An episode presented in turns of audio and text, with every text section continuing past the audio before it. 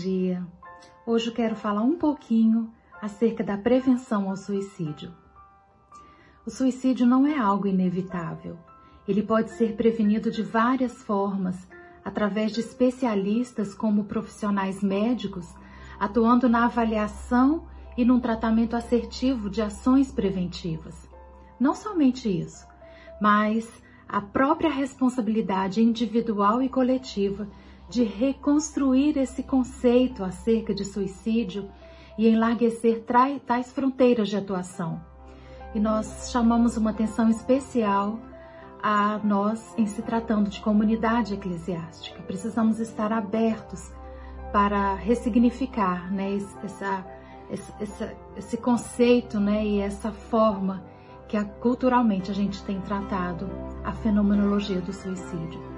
Todos nós devemos ser parte e podemos fazer algo para reduzir o número de pessoas que tentam resol resolver seus problemas com comportamentos suicidas.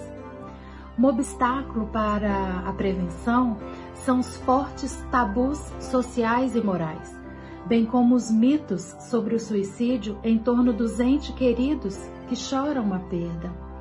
Esses tabus, eles dificultam um diálogo aberto sobre o problema e também dificulta sobre como nós podemos agir perante tal situação. Existe a necessidade de que todos e cada um partilhemos tal responsabilidade. A prevenção é responsabilidade de todos. A prevenção é alicerçada em três elementos básicos: a medicação, a terapia e o que eu vou chamar de a espiritualidade ou fé né? Ah, não se pode subestimar o sofrimento humano e também não podemos é, descaracterizar a depressão de uma doença significativa e, como tal, precisa ser tratada adequadamente. Nem todo depressivo é suicida, né? Então, são duas situações que nós estamos trabalhando aqui, que a gente está trazendo aqui em relação a isso aí.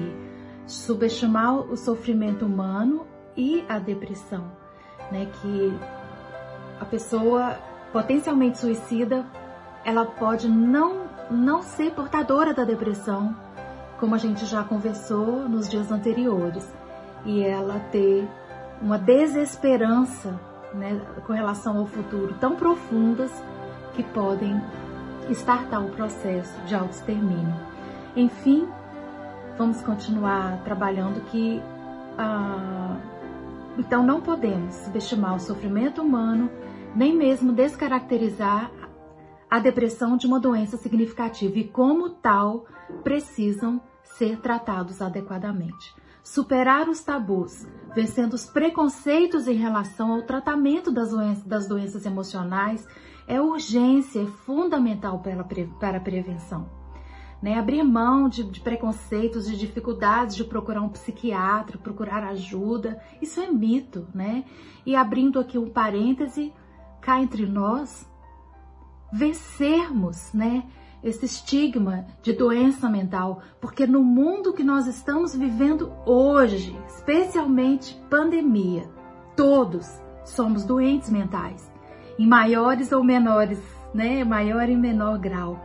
Então assim, quando falar doença mental, em vez de vocês superalimentar aquele estigma, diz, ah, é comigo, né? Então, todos nós hoje, se fôssemos pensar, né, a grande maioria, precisaria de uma químicazinha para estar tá ajudando a colocar em ordem né, o processo do ciclo vital. Então, vençamos isso aí, vençamos essas, esses tabus, esses mitos em relação ao tratamento médico, ao psiquiatra, a um diagnóstico assertivo. Quanto antes você, né, o indivíduo conseguir um diagnóstico assertivo, maiores são as chances dele ter uma vida né, é, normalizada e, enfim, é, caminhar né, junto não só à prevenção, mas à cura.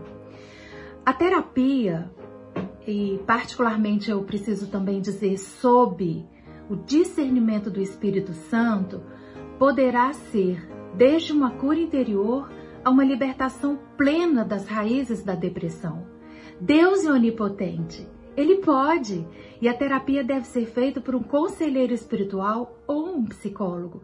E é indispensável para aqueles que necessitam sair dessa caverna existencial. E por fim, a fé. Somos seres espirituais, criados à imagem e semelhança do nosso Criador. Portanto, o sentido da nossa vida está em Deus. A eternidade foi plantada no nosso coração e nada do que é terreno pode nos preencher. Mas a maior de todas as terapias preventivas à depressão e à tendência suicida é o íntimo relacionamento com Deus. Eu sei os planos que tenho para você, diz o Senhor. A palavra de Deus diz que Deus tem um plano, o plano para a sua vida e um plano de um futuro. Então a nossa oração de hoje é: Deus, eu reconheço que o meu senso de identidade e destino estão no Senhor, porque tu tens um plano e um projeto para minha vida e para o meu futuro. Eu decido entregar todos os meus medos, as minhas ansiedades, todos os, os meus sofrimentos, eu decido entregar nas tuas mãos. E hoje ainda, se, se é com você que eu falo nessa manhã, procure ajuda.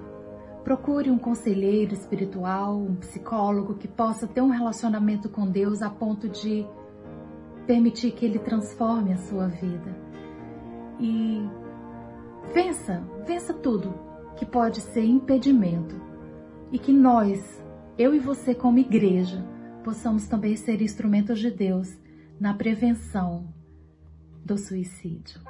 Tenha um bom dia. Choramos muito, muitos se perderam no caminho. Mesmo assim, não custa inventar canção que venha trazer sol de primavera.